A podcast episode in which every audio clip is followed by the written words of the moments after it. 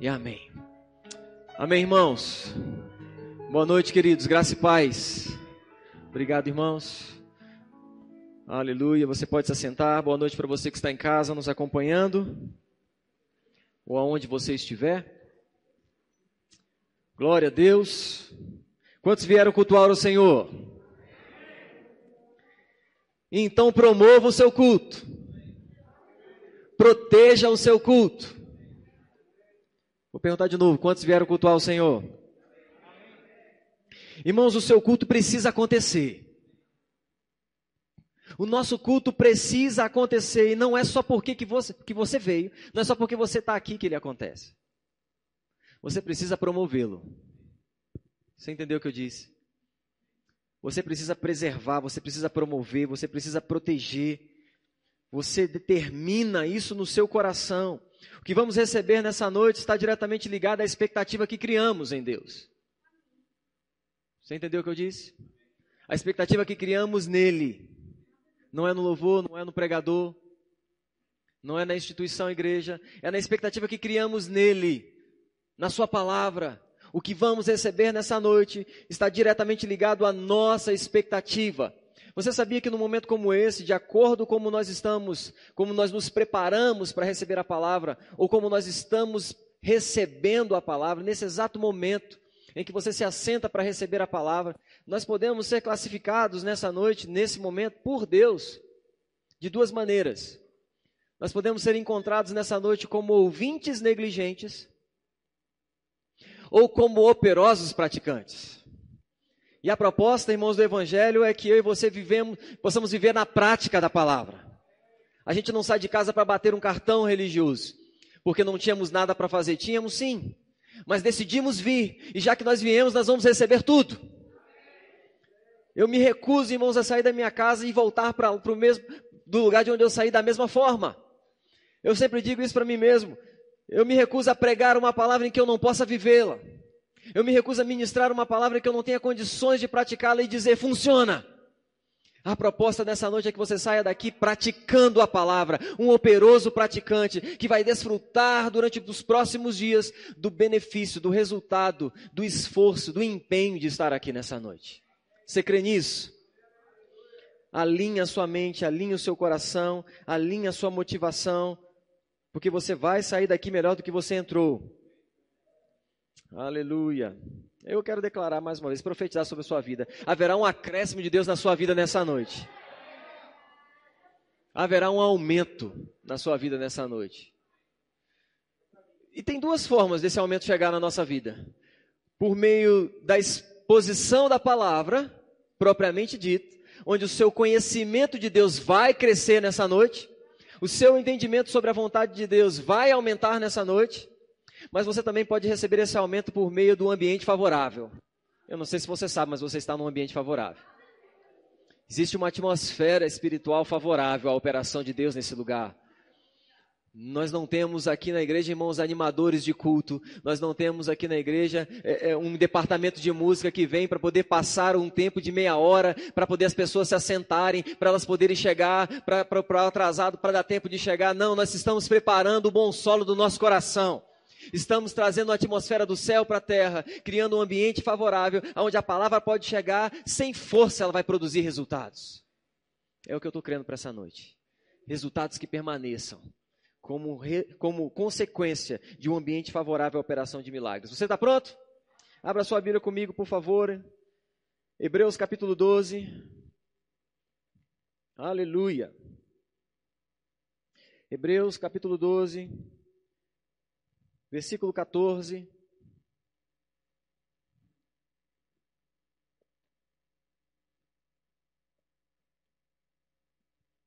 Que noite vai ser essa? Obrigado, Senhor. Hebreus 12, 14. Você achou?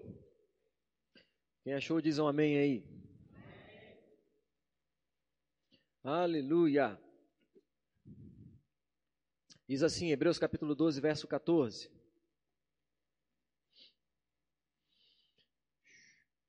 Segui a paz com todos e a santificação, sem a qual ninguém verá o Senhor. Vou ler mais uma vez. Segui a paz com todos e a santificação, sem a qual ninguém verá o Senhor.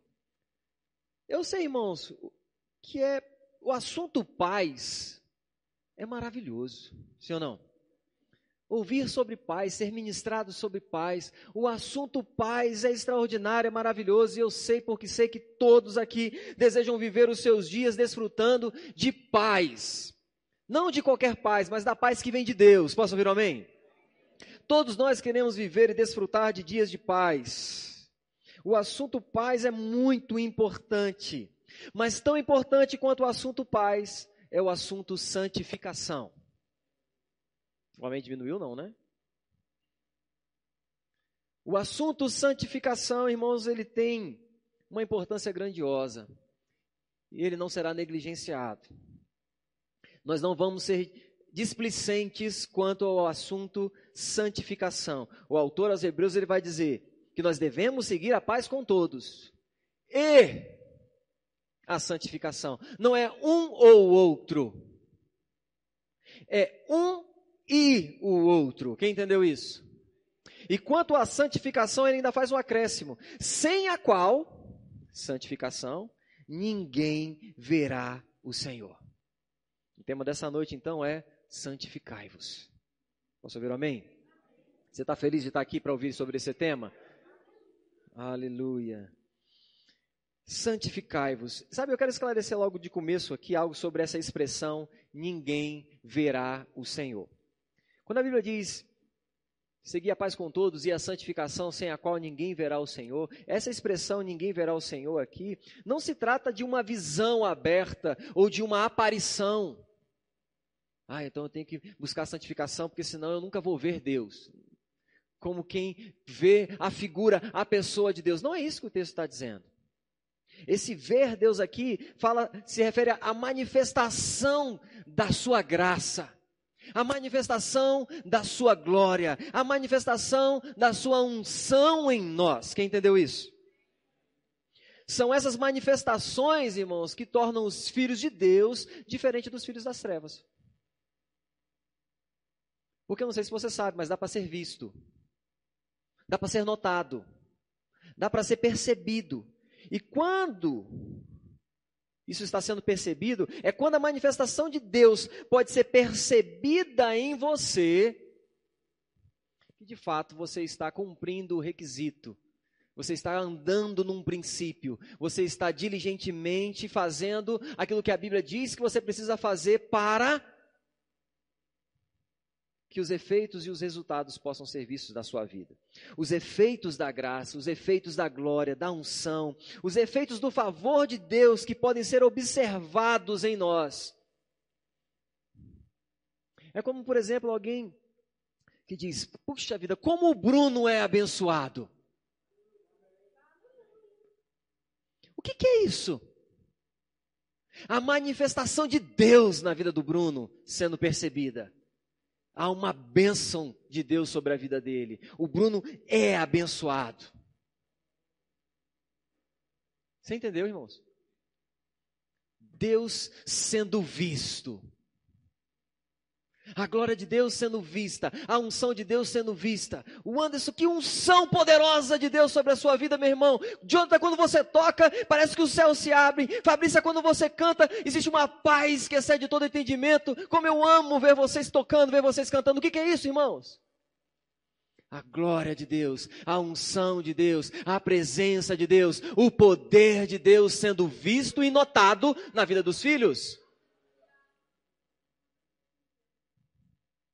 Então, na vida daqueles que estão seguindo a paz com todos e a santificação se tornou um processo contínuo, será normal a manifestação de Deus. Vou dizer de novo. Na vida daqueles que estão seguindo a paz com todos e a santificação se tornou um processo contínuo, não é uma tentativa, tentei não deu certo. Ah, isso não é para mim.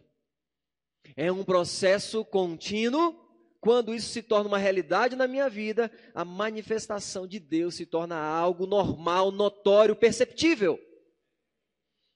Agora, isso é para todos. Está disponível para todos. Mas só é ativado por aqueles que decidem viver o contínuo processo da santificação. Você está aqui? O que é santificação, pastor? Santificação, irmãos, é, é, é afastar-se ou separar-se daquilo que é pecaminoso. Santificação é soltar, é largar, é se desprender do que é comum, natural e abraçar o que é sagrado. Quem entendeu?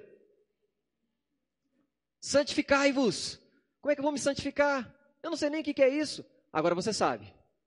Santificação é largar o que é comum, é largar o que é natural, é largar o que é pecaminoso, é largar aquilo que é contrário à vontade de Deus e se abraçar, se envolver, se apegar com aquilo que é sagrado. E qual é o problema enfrentado nesse quesito? É julgar de forma equivocada e errônea que esse processo de santificação é para aquelas pessoas que foram chamadas por Deus, levantadas e ungidas nos cinco dons ministeriais. Porque esse negócio de santificação é para pastor, é para profeta, é para apóstolo, é para mestre, é para evangelista.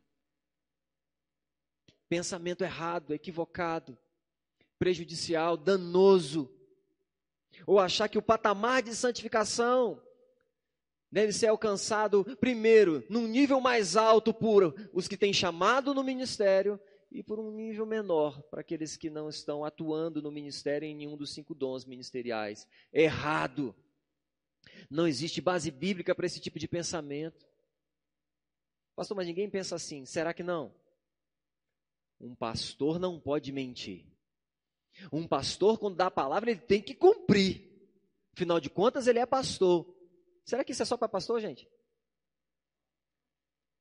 Num pastor é inadmissível um pastor mentir, um pastor comprar e não pagar. Isso não é admissível para um ministro do evangelho. E onde é que está escrito que aqueles que não são chamados no ciclo dos ministeriais, isso é liberado? Está me amando ainda? O ministro não pode se vestir de uma maneira inconveniente. Mas alguém que está frequentando a igreja, um membro que não serve na igreja de um departamento, não é líder, não é nada, não, não tem mal nenhum. Onde está isso nas Escrituras? E sabe, essa prática da irresponsabilidade no zelo com a própria vida nos coloca em condição vulnerável, porque o diabo está diligentemente ao derredor, procurando uma oportunidade aqui para que ele possa tragar, oprimir, prender, impedir o crescimento, porque ele veio para isso, para roubar, para matar, para destruir. E sobre essa influência demoníaca, tem muito filho de Deus sendo impedido ou travado quanto ao processo de perseguir a santificação. Mas nessa noite, essas travas caem por terra. Essa é uma noite de libertação, é uma noite de cura, é uma noite de crescimento, é uma noite de milagre. Ah, pastor, mas eu já tentei, pois agora vai dar certo. E conhecereis a verdade a respeito da santificação, e a verdade conhecida vai te ajudar, vai te libertar. Aleluia. Irmãos, no dia que nós nascemos de novo, ou entregamos a nossa vida para Jesus, fizemos dele o nosso Senhor e o nosso Salvador, a santidade foi esculpida no nosso coração. Nós, nós somos munidos, investidos de, um, de uma consciência de santidade, de uma habilidade, de uma capacidade de Deus de viver essa santidade. Afinal de contas, seria impossível viver essa santidade se nós não tivéssemos recebido daquele que é santo as condições para vivê-la. Sim ou não? Seria injusto, seria cruel, seria desumano. Seria quase que maligno Deus dizer: sejam santos, como eu sou santo. Se ele não nos tivesse dado condições de viver essa santidade. Quem concorda com isso? Pastor, mas não tem como ser santo como Deus é santo. Então ele é mentiroso?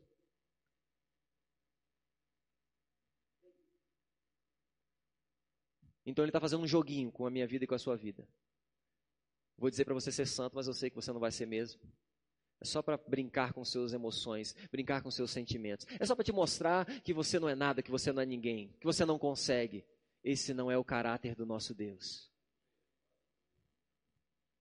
Um pai não pode dizer para um filho: seja corajoso, filho, se ele não tiver sequer a hombridade de demonstrar para o filho com as próprias ações o que é ser corajoso. Não dá para pedir, seja responsável, seja verdadeiro, seja sincero, seja honesto, se nós não pudermos viver a realidade de ser o exemplo e a referência. Você está comigo? Deus disse: Seja santos, porque eu sou santo.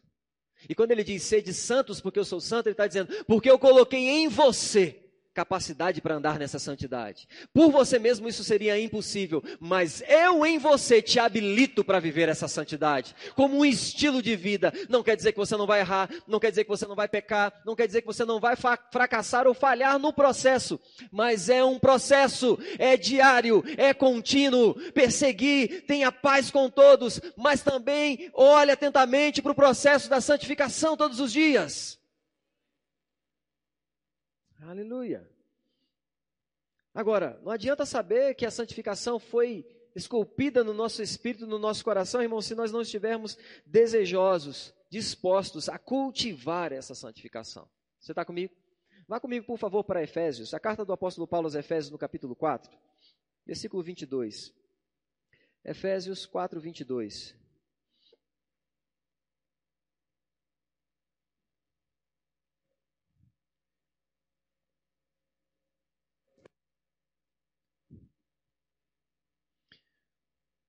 Efésios capítulo 4, a partir do versículo 22. Você achou? Aleluia! Obrigado, Senhor. Graças eu te dou. Obrigado por essa noite, obrigado pela Sua palavra. Obrigado pelos resultados dessa noite, Senhor. Obrigado, Senhor. Você está aí, Efésios Versículo 22. Paulo escrevendo aos Efésios, ele diz assim: Olha, no sentido de que, quanto ao trato passado, quem você era antes, se livre disso.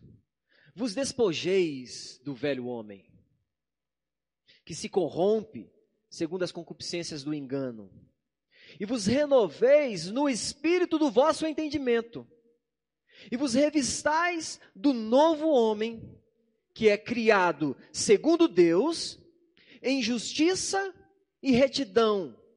Em outras traduções diz, em justiça e santidade, procedentes da verdade. Deixa eu ler numa outra tradução, a Bíblia na versão transformadora, porque talvez eu possa abrir um pouco mais o sentido e a compreensão do que Paulo está dizendo. Diz assim: olha, livrem-se de sua antiga natureza, do seu velho modo de viver, corrompido pelos desejos impuros e pelo engano. Deixem que o Espírito renove seus pensamentos e atitudes e revistam-se de sua nova natureza, criada para ser verdadeiramente justa e santa como Deus.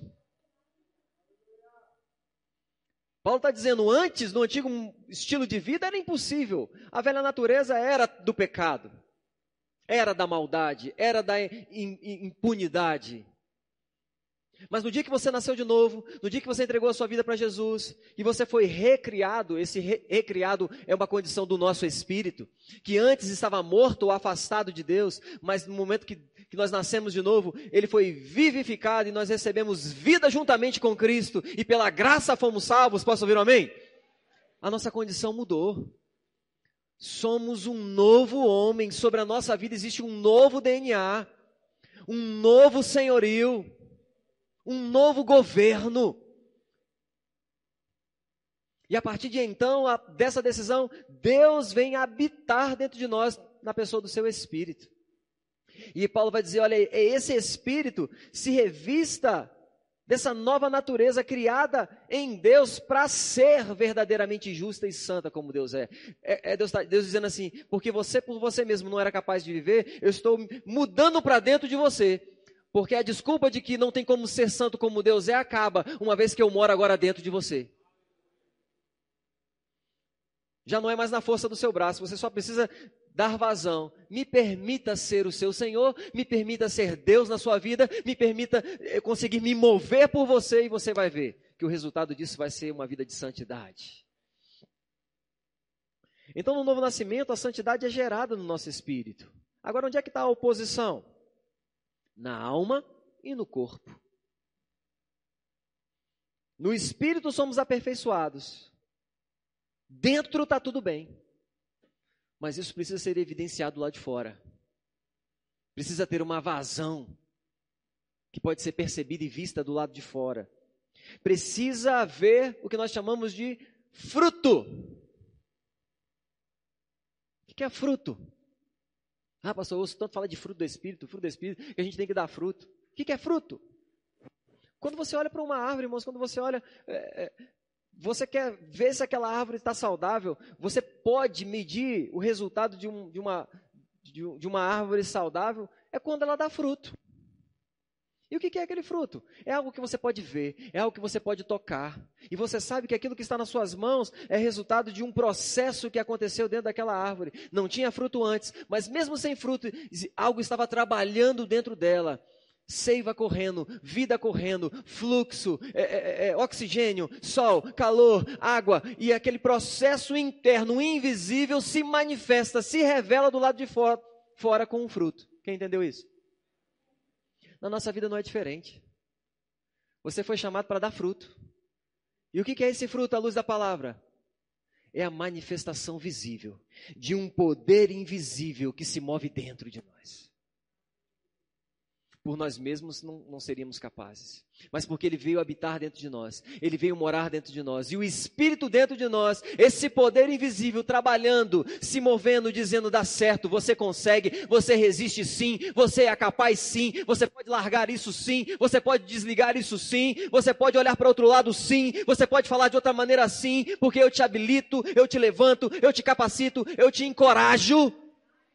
Esse poder invisível trabalhando dentro de nós, quando damos vazão para ele, irmãos, o que se manifesta do lado de fora é o fruto de um espírito que foi recriado. Aleluia. Então, no novo nascimento, o nascer de novo, ter o espírito regenerado, potencializa você viver em santidade. Agora, essa santidade ela só é válida quando ela pode ser observada do lado de fora.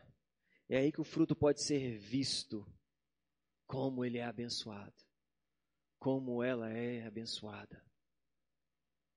É quando eu faço uso do que Deus me deu, e o resultado disso se torna evidente. É quando eu faço uso do poder que está disponível em mim, da ajuda disponível 24 horas para mim, de uma unção de conselho que está ao meu dispor, o tempo que eu precisar, quando eu decido fazer uso disso, então do lado de fora vai ser evidenciado a manifestação visível de um poder invisível que está agindo dentro de mim. Por que, que isso é possível? Porque Deus disponibilizou. Mas eu só tenho parte nisso quando eu evidencio. Existe uma parte que é nossa, irmãos. Ah, pastor, eu tenho orado tanto por essa santificação. Eu tenho clamado tanto, eu tenho até chorado, sabe? Tá tudo bem. Tudo bem com a oração, tá tudo bem com o choro, tá tudo bem com ser sincero diante de Deus. Mas essas coisas precisam vir acompanhadas de uma atitude, de uma decisão e antes de qualquer coisa, de uma consciência que não é Deus que vai me mudar. Eu preciso mudar. Ele me ajuda a mudar. Ele me impulsiona a mudar, ele me favorece no processo de mudança, mas quem decide mudar sou eu. Então eu evidencio. Agora é fruto, porque eu decidi fazer alguma coisa. Eu tenho parte no que Deus está fazendo. É o, é o processo, irmãos, proposto por Deus. Frutifica, filho. Seja santo, porque o santo habita em você. Ande em amor, porque o amor foi derramado no seu coração. Ande em bondade, misericórdia, longanimidade, perseverança, benignidade, porque tudo isso está no pacote da salvação. Ah, não, pastor, Deus sabe que dentro do meu coração tem amor. Claro que sabe, foi Ele que colocou. Agora, se isso não pode ser visto, notado do lado de fora, tem alguma coisa errada.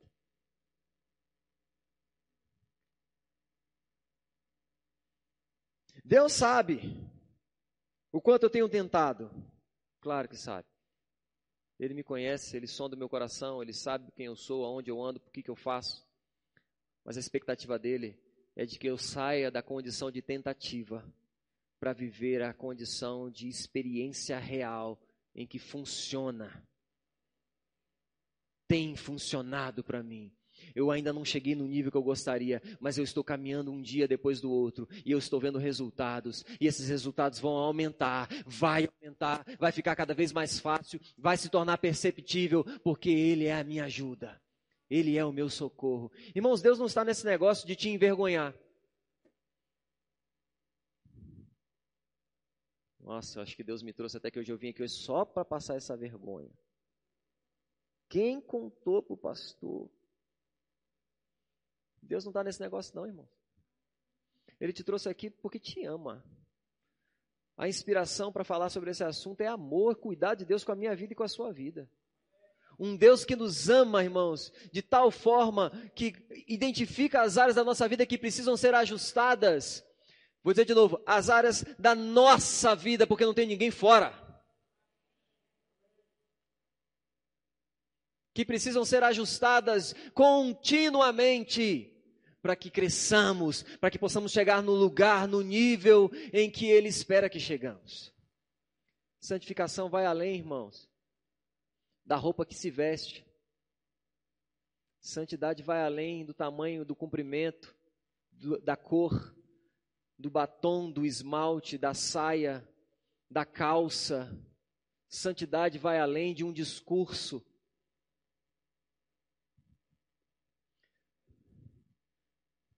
Sede santos como eu sou santo. O Deus que é santo não é intransigente, não é arrogante,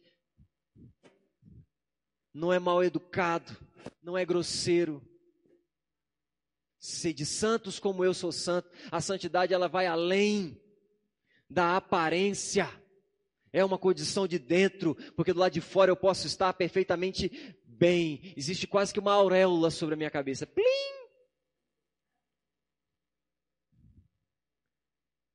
Mas é possível colher um fruto tão lindo do lado de fora, tão viçoso e brilhante, e você abrir ele está podre por dentro.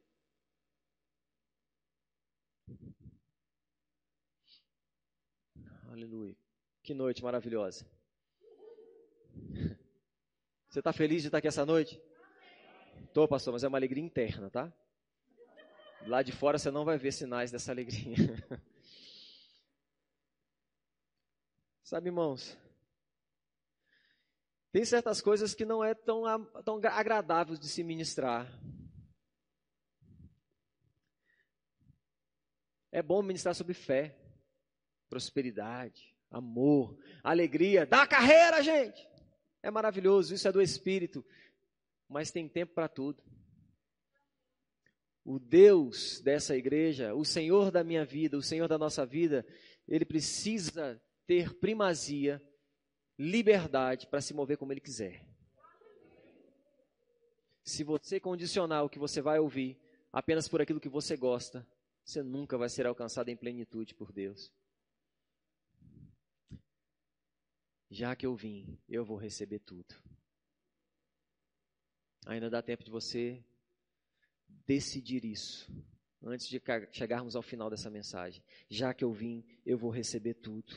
É um processo proposto por Deus para todos nós, todos os filhos. Precisa se tornar fruto, precisa se tornar visível. Pastor, você está questionando a minha salvação? De forma alguma. De maneira nenhuma. Mas até a sua salvação, irmãos, até aqui isso foi obra de Deus, foi Ele que fez, você não fez nada. Você não tem parte nisso.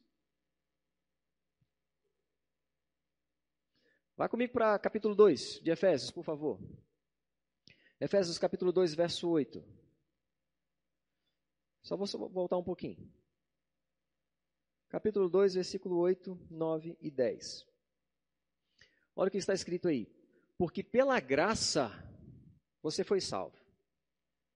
Pela graça nós fomos salvos. Mediante a fé. E isso não vem de nós. Não vem de vós. Isso é dom de Deus. Não de obras para que ninguém se glorie pois somos feitura dele, criados em Cristo Jesus para boas obras, as quais Deus de antemão preparou para que andássemos nelas. Pela graça você foi salvo, isso não veio de você, foi dom de Deus, é obra de Deus, fomos criados por Ele, salvos por Ele, alcançados por Ele. Mas depois disso, Ele tem uma expectativa de que eu e você façamos a nossa parte. O que nós não poderíamos fazer, Ele fez, irmãos. Pagar o preço pela nossa salvação, pagar o preço pra, da nossa liberdade, de, de deixar de ser escravo do pecado, para viver a liberdade que Cristo nos libertou, isso foi obra dele.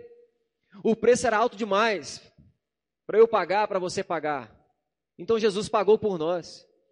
Morreu na cruz para nos dar vida e vida em abundância. Agora, recebemos isso e não vamos desfrutar em plenitude. Não vamos viver à altura desse sacrifício. Não, eu decido viver em plenitude, à altura da expectativa de Deus ao meu respeito. Você está comigo? Agora, olha que interessante, a Bíblia diz que pela graça nós fomos salvos, isso não vem de nós, é dom de Deus, é obra de Deus. Não foi a nossa obra, o nosso esforço, as nossas ações que trouxeram a salvação. Mas a Bíblia diz: agora que vocês foram salvos, recriados, vocês foram criados para as boas obras. Quem entendeu isso? Eu não fiz obra nenhuma para ser salvo. Ele me salvou. E uma vez salvo, ele me coloca em condição agora de fazer boas obras. Você está aqui? Ou seja, o que Deus colocou em nós, Ele tem expectativa de que seja bem administrado, que seja bem desenvolvido. Então, quem irá trabalhar a santificação? Deus ou nós? Deus ou nós? Quem precisa santificar? Deus ou você? Eu, irmãos. A parte dele ele já fez. Me salvou, me libertou, me habilitou, mudou para dentro de mim, para que eu viva uma vida com sentido. Uma vida que vale a pena. Uma vida que o resultado que volta para Ele é louvor, adoração. Para boas obras. Quem se santifica sou eu. Quem vai decidir soltar o comum e abraçar o sagrado sou eu. Quem vai implementar as mudanças necessárias na minha vida sou eu. E eu vou dizer de novo, não há distinção aqui para pastor, para ministro, para membro de igreja, não, irmãos, porque essa palavra é para todo filho de Deus, para toda filha de Deus. A Bíblia diz que nós somos corpo de Cristo, membros uns dos outros, membros do corpo. O processo de santificação é para todos. E a palavra de Deus ainda vai dizer mais a nosso respeito lá em 1 Pedro capítulo 2, se você puder ir para lá, por favor. 1 Pedro 2, 9.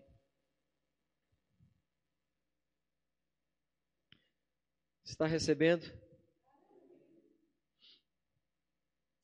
Aleluia, obrigado, Senhor. 1 Pedro, capítulo 2, verso 9. Olha o que a Bíblia diz ao nosso respeito. Você achou? Está mais lá no finalzinho da sua Bíblia. 1 Pedro 2, 9.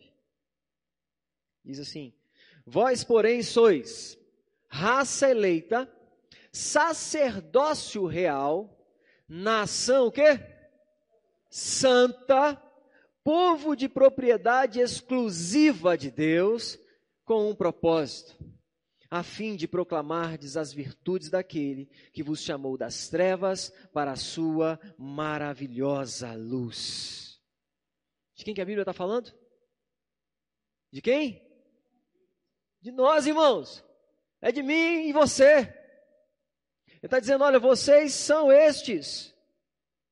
Essa raça eleita, esse sacerdócio real, uma nação que santa. Deus não estava dizendo vocês serão. Se vocês tentarem muito, vocês serão. Insista até o dia que vocês vão se tornar, e estou dizendo, vocês são, e vocês só são porque eu fiz vocês assim.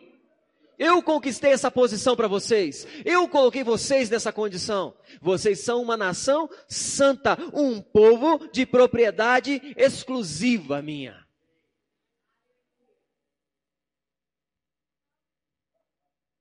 Agora, se nós representamos, irmãos, se decidimos representar essa propriedade exclusiva de Deus, não podemos viver de qualquer forma.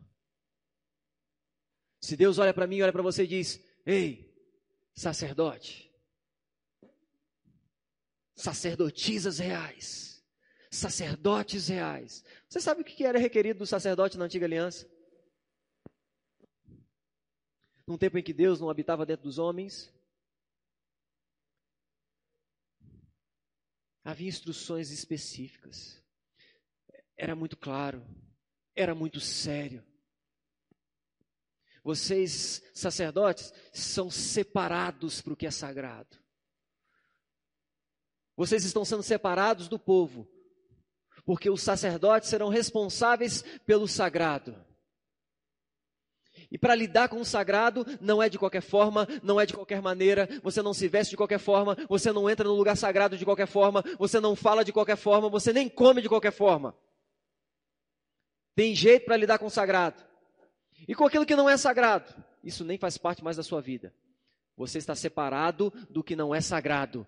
Aquilo que não é sagrado você não toca, você não olha, você não faz parte, você não come. Era isso que era requerido dos sacerdotes. Graças a Deus, pastor, essa fase passou. Graças a Deus, né, Jesus veio, agora ele habita dentro de nós. Aí agora Deus diz: agora vocês são o sacerdócio real.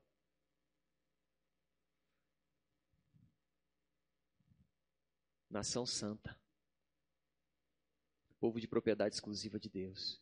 Deus não diz isso, irmãos, para nos subjugar, para nos colocar numa condição de humilhação. Deus não diz isso como quem está dizendo, perdeu, deu ruim para vocês. Não, Ele está dizendo isso, se veja como eu vejo você. Vocês precisam se enxergar como eu enxergo vocês. Porque o preço que eu paguei para ter vocês aqui foi alto demais, mas também foi suficiente para que vocês possam se ver como eu vejo vocês. Vocês são santos, porque aquele que é santo habita em você. Existe um sacerdócio sobre a sua vida, porque eu constituí você, dotei você dessa autoridade para poder olhar para aquilo que é impuro e dizer isso não na minha vida, porque eu estou separado para aquilo que é sagrado. Oh, aleluia. Será que isso não nos traz hoje grande responsabilidade? Sim ou não, gente? Ah, pastor, mas a Bíblia diz que nos últimos dias a iniquidade iria se multiplicar no. É verdade. De fato, a iniquidade está por todo canto. Mas isso não significa que ela tenha que estar em mim e em você. Pode estar em todo canto. Pastor, para onde a gente olha existe promiscuidade, para onde a gente olha existe é, é, impunidade, existe maldade.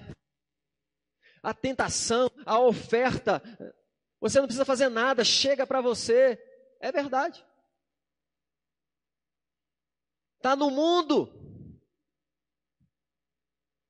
Que bom que a palavra de Deus diz que nós até estamos nesse mundo, mas nós não pertencemos a ele. Somos cidadãos do céu um povo de propriedade exclusiva de Deus.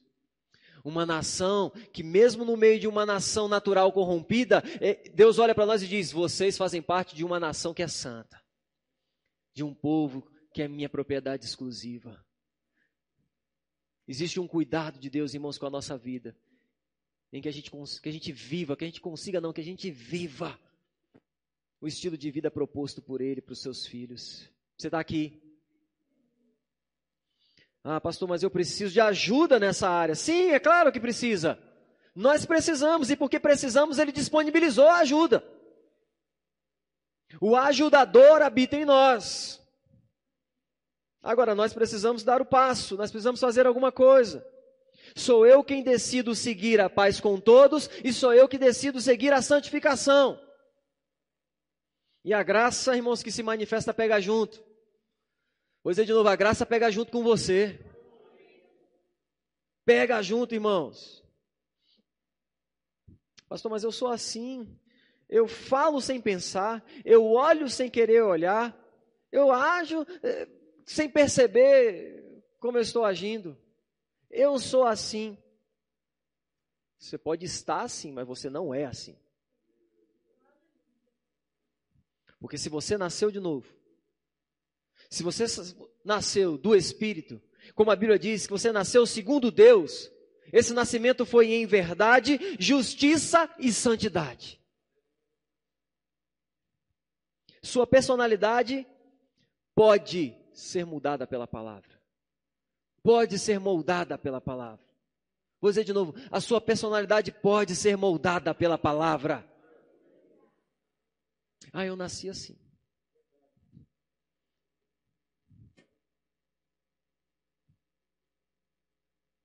Se você nasceu do Espírito,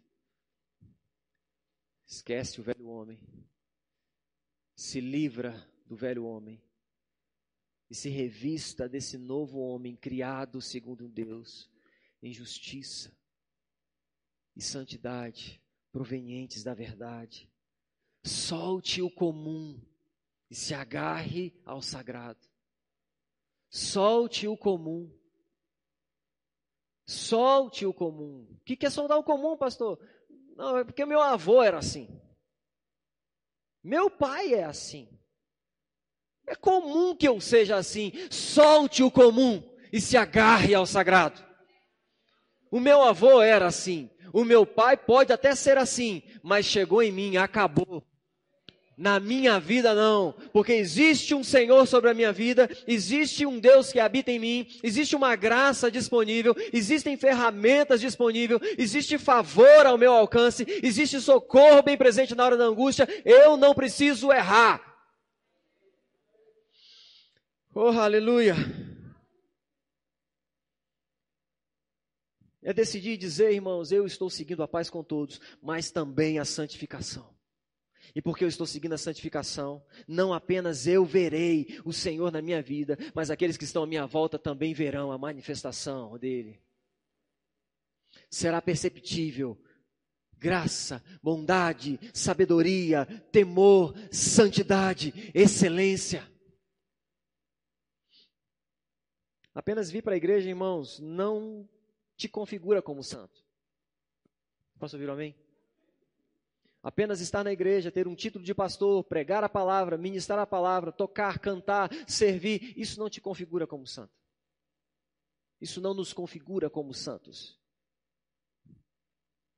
Nós precisamos decidir seguir a santificação, perseguir a santificação e sermos encontrados por Deus e pelos homens nessa condição.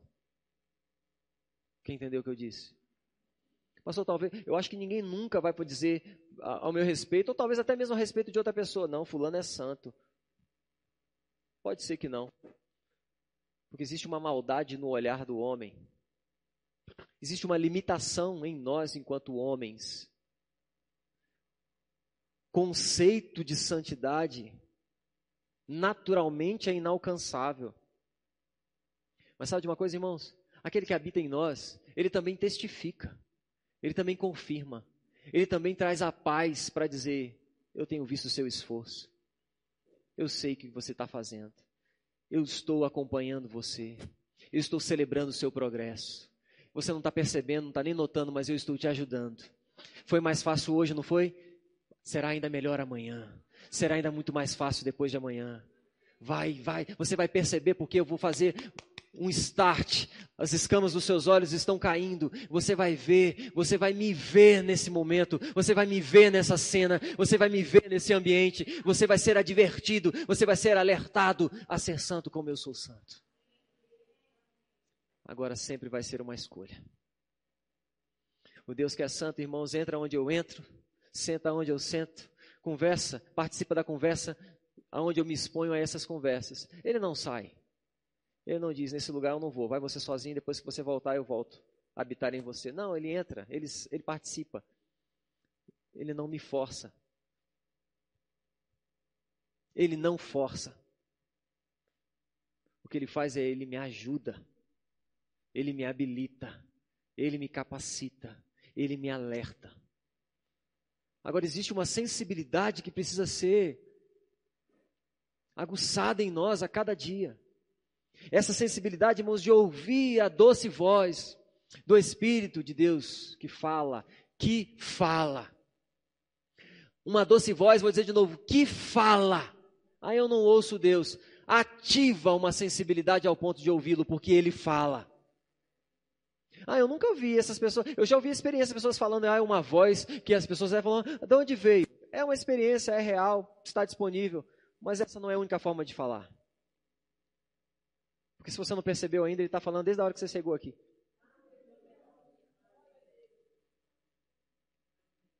E quando a alma grita, ah, mas não pode ser tão simples assim. Ele fala, abre aí então. Leia o que está escrito. Porque essa aqui é a palavra dele. É ele que fala. E enquanto ele estiver falando, irmãos, e você e eu estivermos dispostos a ouvir, nós nunca andaremos no engano. A gente vai errar, mas a gente vai saber. Eu sei porque sei que errei. Eu sei porque sei que não deveria estar aqui. Eu sei porque sei que eu não deveria me expor a isso. Eu sei porque sei que eu não deveria me comportar assim. Eu sei porque sei. E você sabe por quê? Porque aquele que está dentro de você está te ajudando a perceber essas coisas. Se Deus não estivesse interessado, irmãos, em te arrancar dessa condição, para que fazer você perceber? Para que fazer você notar? Para que gerar em você um constrangimento em amor? Porque é assim que Deus trata os seus filhos, é um constrangimento em amor, não é em humilhação e vergonha.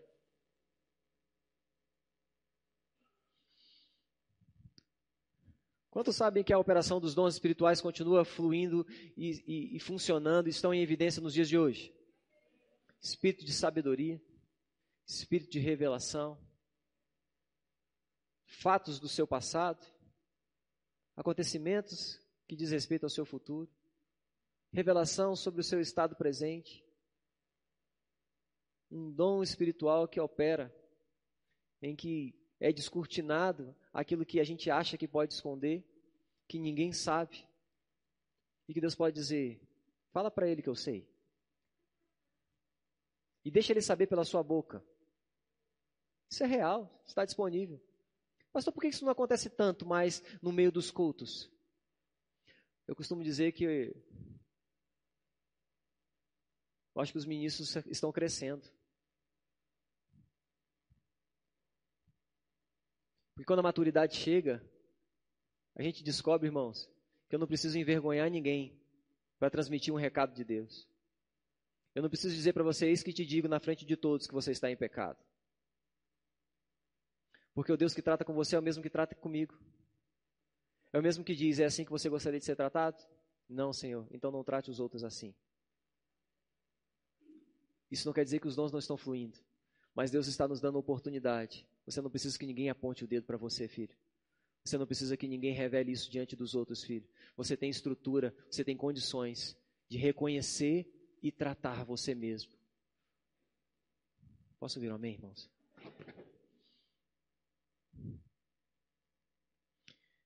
Sozinho nós não conseguimos, nós não vamos dar conta. Mas nós não estamos sozinhos. Irmãos, não relaxa, não descansa só porque você é crente e frequenta uma igreja. Não relaxa nessa área. perseguir a santificação, perseguir a santificação, perseguir a santificação. Senhor, obrigado. Mais um dia se inicia. Eu acordei nessa manhã. Senhor, obrigado, porque a graça me assiste, o Senhor me habilita e eu vou ver um dia de santidade. Senhor, obrigado por sensibilidade. Hoje eu vou viver um dia e eu serei um guardião da minha vida para desfrutar de uma vida de santidade. Senhor, obrigado, porque não faltará força para dizer não para aquilo que não é santo perseguir a santificação, irmãos. Ah, pastor, mas eu, eu vi que no final do dia eu não consegui viver tudo aquilo que eu declarei. Amanhã é um novo dia, uma nova oportunidade de viver. Não para, não afrouxa, não diminui a intensidade. Jesus está voltando. Ele não vem buscar uma igreja capenga, suja, impura. Não dá tempo de dizer assim, só um minutinho que eu vou me arrumar.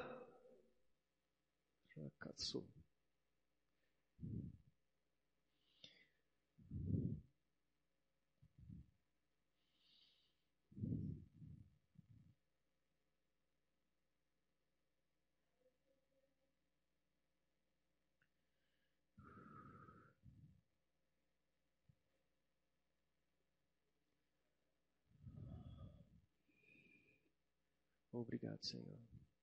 Obrigado, Senhor. Obrigado, Senhor. Obrigado, Senhor. Obrigado, Senhor.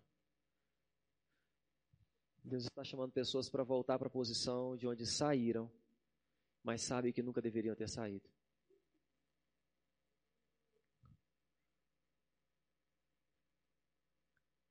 Deus está te dizendo, podia ter sido hoje, o dia da volta.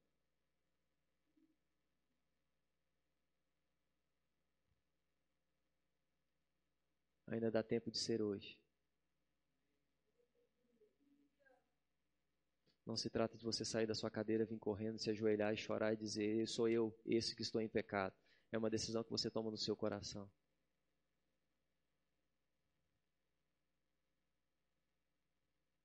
Os dons e o chamado de Deus, irmãos, na nossa vida são irrevogáveis.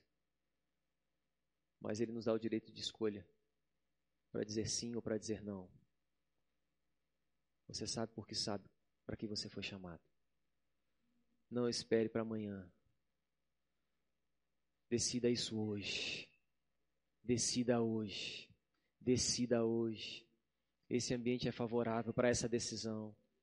Esse ambiente é favorável para essa decisão. Feche seus olhos, irmãos. Você não é um espectador nessa noite. Você é participante daquilo que Deus está fazendo. Obrigado, Senhor, pelo seu espírito que se move com liberdade nesse lugar. Obrigado, Senhor. Porque mais importante do que terminar a mensagem é deixar o Senhor se mover com liberdade, Pai. Um Deus que cura, um Deus que trata, um Deus que abraça. Deus que diz: um coração quebrantado e contrito eu não desprezo.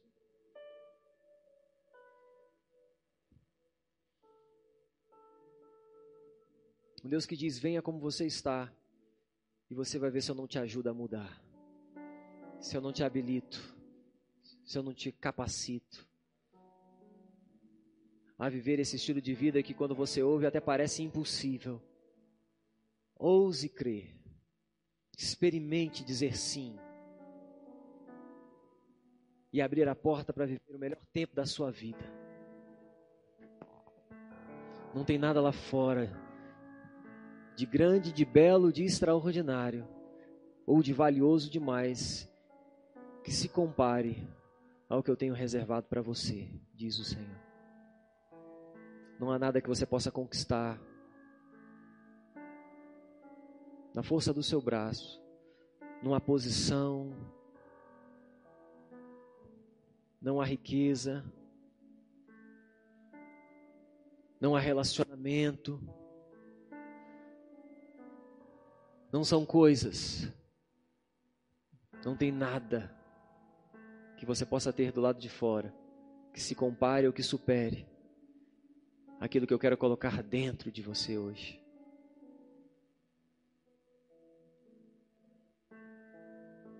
Um Deus de amor, um Deus que é santo, que quer se relacionar com filhos e filhas santos. Santos.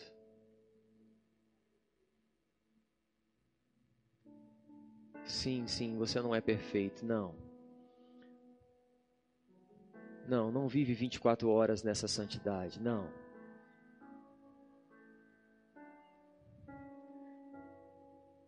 Mas eu não estou interessado no lado de fora.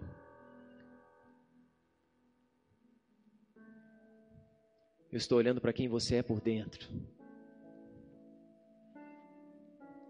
Sondando o coração. Deus que sonda o nosso coração nessa noite nos dá uma oportunidade de dar uma resposta a essa oportunidade que Ele criou.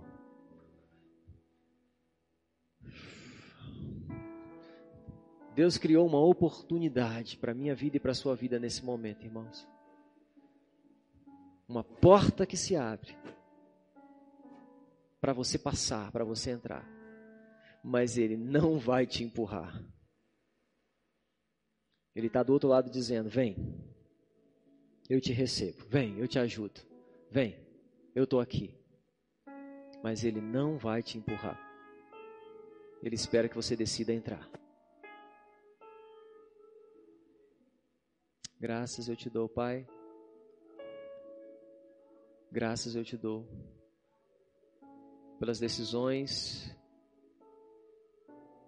dessa noite. Graças eu te dou, Pai.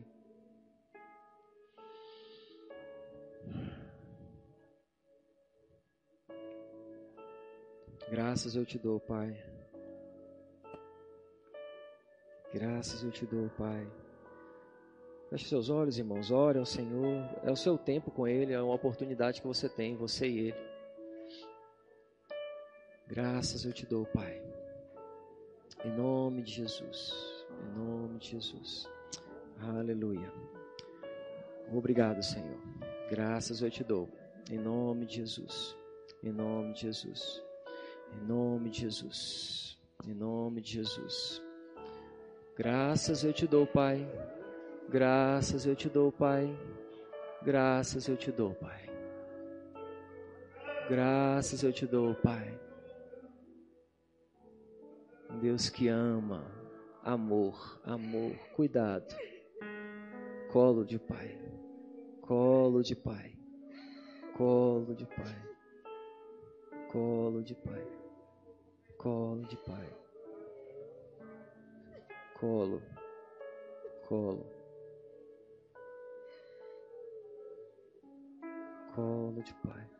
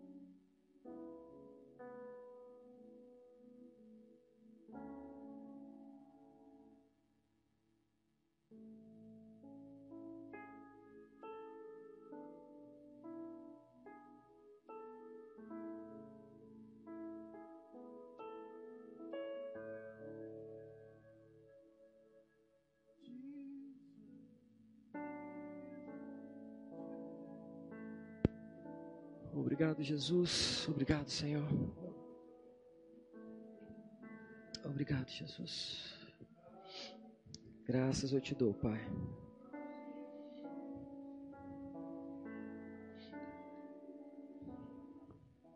Graças eu te dou, Pai.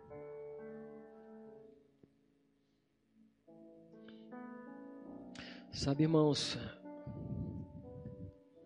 às vezes a gente espera está numa condição tão difícil para poder tratar o problema que aí parece que é quase que impossível resolver.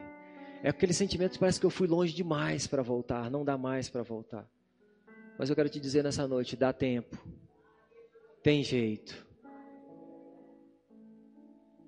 Por outro lado, eu quero dizer também: seja rápido em identificar no começo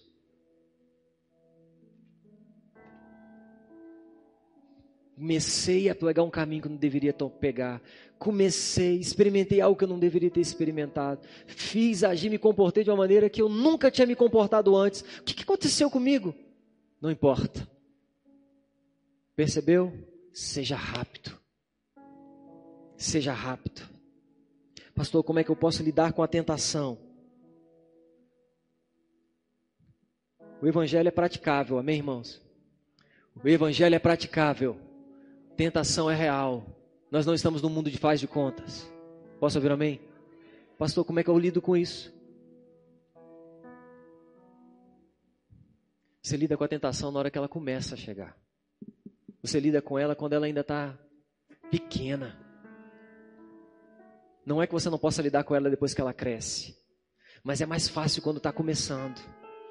Seja rápido no começo. Anula os efeitos, as ações, enquanto está no primeiro estágio. Ainda, quando ainda é uma hipótese. Quando é fácil de contar. Foi uma vez, foram duas vezes, foi uma tentativa, foi um olhar, foi um pensamento. Quando você ainda consegue lidar com isso, seja rápido. Sabe uma você pode lidar com uma cobra, uma serpente venenosa, quando ela ainda está no ovo. Quando uma cobra ainda está no ovo, até uma criança lida com ela. A criança pega aquele ovo de uma serpente venenosa e ela diz: Pai, o que, é isso? Ele diz: Pai, filho, isso é um, é um ovo de uma serpente. E o que, que eu faço com isso, pai? Elimina, joga no chão, quebra. E a criança joga no chão quebra. Acabou o problema. Agora, depois que a cobra nasce e cresce, não mande um menino lidar com ela.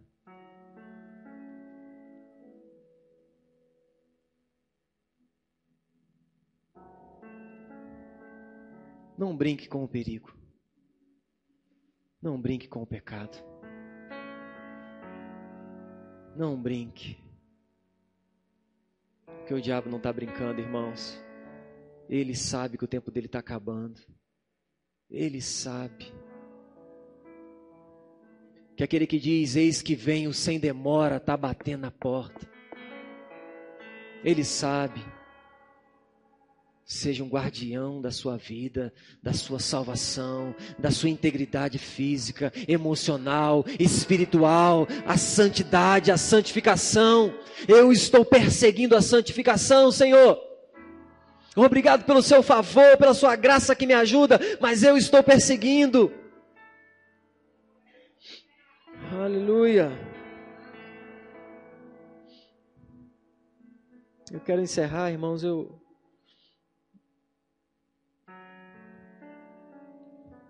Mas eu quero te dizer algo, não existe uma condição que você possa estar vivendo, seja nós que estamos aqui nesse culto presencial, você que está nos acompanhando por essa transmissão, ou que vai nos acompanhar depois, vai ter acesso a essa mensagem. Deixa eu dizer uma coisa para você: não existe um estágio que você possa estar vivendo no seu corpo de degradação, de humilhação, de pecado, ou na sua alma, nos seus sentimentos, nas suas emoções, que esteja de, de uma forma irreversível.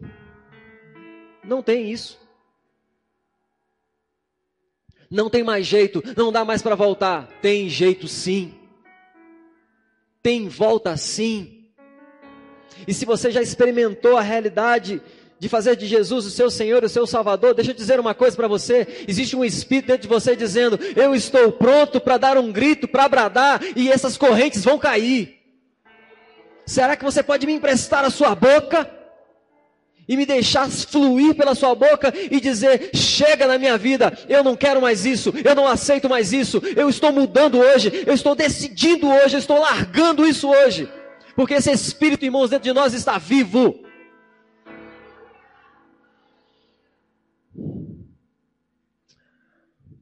Agora, existem duas etapas fundamentais para concluir esse processo de largar ou de vencer o que aprisiona, o que escraviza, o que puxa você para baixo no que diz respeito à santificação.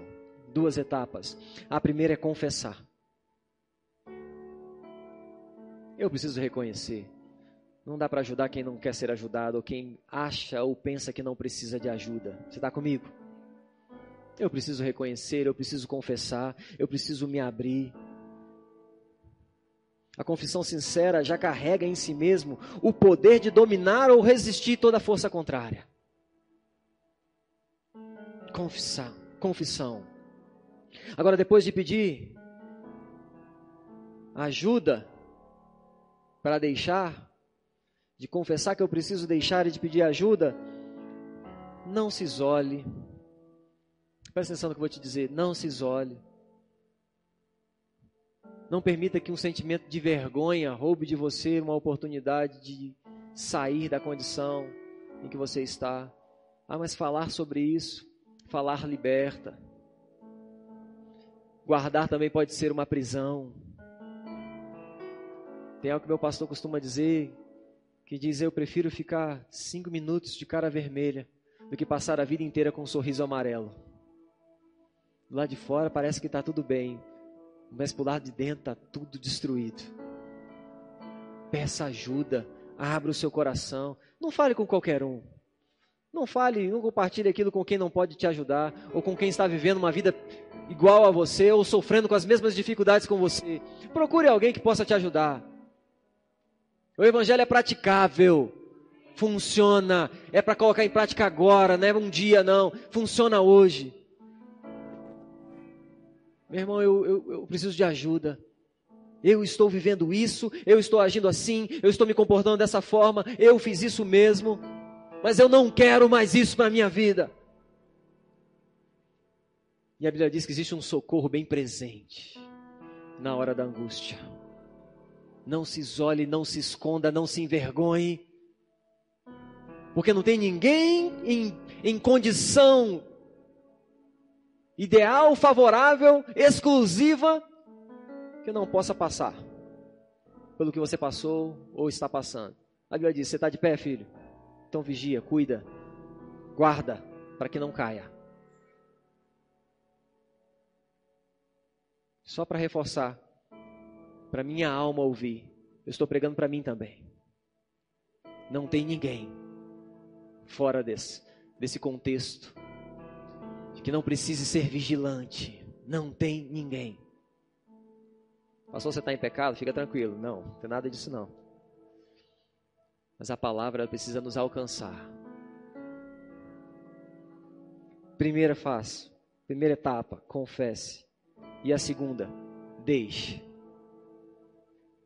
Não, não confesse, não peça ajuda se você não estiver disposto a deixar. Mas já que você teve coragem de confessar, de pedir ajuda, agora deixe. Porque Provérbios 28, 13 diz: O que encobre as transgressões jamais prosperará, mas o que as confessa e deixa alcançará a misericórdia. Tem misericórdia disponível, irmãos. Tem favor disponível. Tem perdão disponível. Tem graça disponível. Quero chamar o pessoal da música, por favor.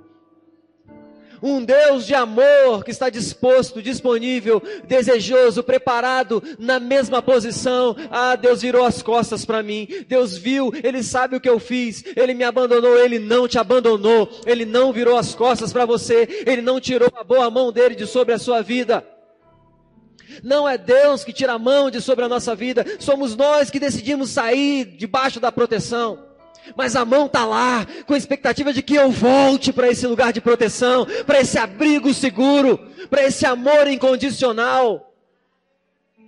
Para um Deus que não está apontando o dedo na minha cara dizendo, você é um pecador miserável, mas está te dizendo, eu te justifiquei, sede santos como eu sou santo.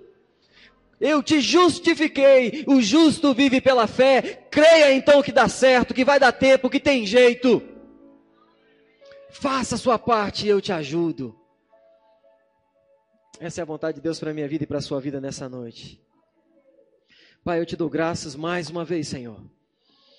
Obrigado pela sua palavra, obrigado por essa noite que o Senhor preparou para nós, Pai. Obrigado por essa atmosfera favorável, obrigado por uma noite de concerto, Senhor. Ah, Deus, como é bom saber e poder ser tocado pelo seu amor, pelo seu cuidado. Obrigado, Pai, por poder estar aqui nessa noite. Obrigado, Pai, por poder ministrar para mim e a minha própria vida e para os meus irmãos. Obrigado, Senhor, por poder, poder falar tão livremente, de forma leve, sobre um assunto tão importante, Senhor. Obrigado, Pai, porque o Senhor nos chamou para ser família, e como família nós não estamos interessados no pecado do outro, em apontar o dedo para o outro, em vigiar o que o outro está fazendo, nós queremos ser guardiões da nossa própria vida, Senhor. Queremos ser encontrados fiéis, Queremos ser encontrados, Pai, como aqueles que podem ser uma mão estendida para o próximo. Não para dizer eu não faço isso, eu nunca fiz isso, isso eu não aceito, mas para poder dizer eu te ajudo, conte comigo. Oh, aleluia. Obrigado, Senhor, por uma noite de salvação, de restauração, de restituição do tempo que foi perdido. Obrigado porque essa é uma noite, Senhor, de tomada de posse, de ocupação de cargos e posições. Obrigado pelas decisões que estão sendo tomadas, Pai, para voltar para a posição de onde não deveria ter saído. Obrigado, Senhor, porque eu sei, porque sei a obra que o Senhor está realizando nessa noite. E eu te dou graças pelos testemunhos que serão dados pelos resultados que serão percebidos, vistos, notados e testemunhados. Obrigado, Senhor, porque contarão, eu vi fazendo errado e eu nem reconheço mais. Porque o estilo de vida que vive hoje não pode ser mais a mesma pessoa. Só pode ter sido Deus. Obrigado, Senhor. Pela sua graça e o seu favor que nos alcança nessa noite que alcança cada um daqueles que estão nos acompanhando nesse exato momento. No nome precioso do seu Filho amado Jesus Cristo. Amém, amém. Amém, irmãos. Você ainda me ama? Foi abençoado? Foi alcançado? Deixa eu dizer uma coisa para você. Eu estou aqui para te servir. Como pastor. Não se esconda, não hesite, ah, mas tem problema demais, tem coisa demais para resolver. Sabe? O que é importante para Deus é importante para mim. E o que Deus se importa é com pessoas. E eu fui chamado para servir pessoas. E enquanto eu for pastor dessa igreja, eu estiver aqui, eu quero servir você. Quero te ajudar. Quer conversar? Vamos conversar. Não deixa crescer, não deixa o tempo passar. Tem jeito. Tem jeito. Pastor, só o senhor que. Não, procure o pastor Jean, tem outros pastores da igreja, pastor Robson, a Sandra, tem tantos referenciais na nossa igreja, irmãos. Só não fique sozinho. Só não deixe para depois. Amém? Amém, amém.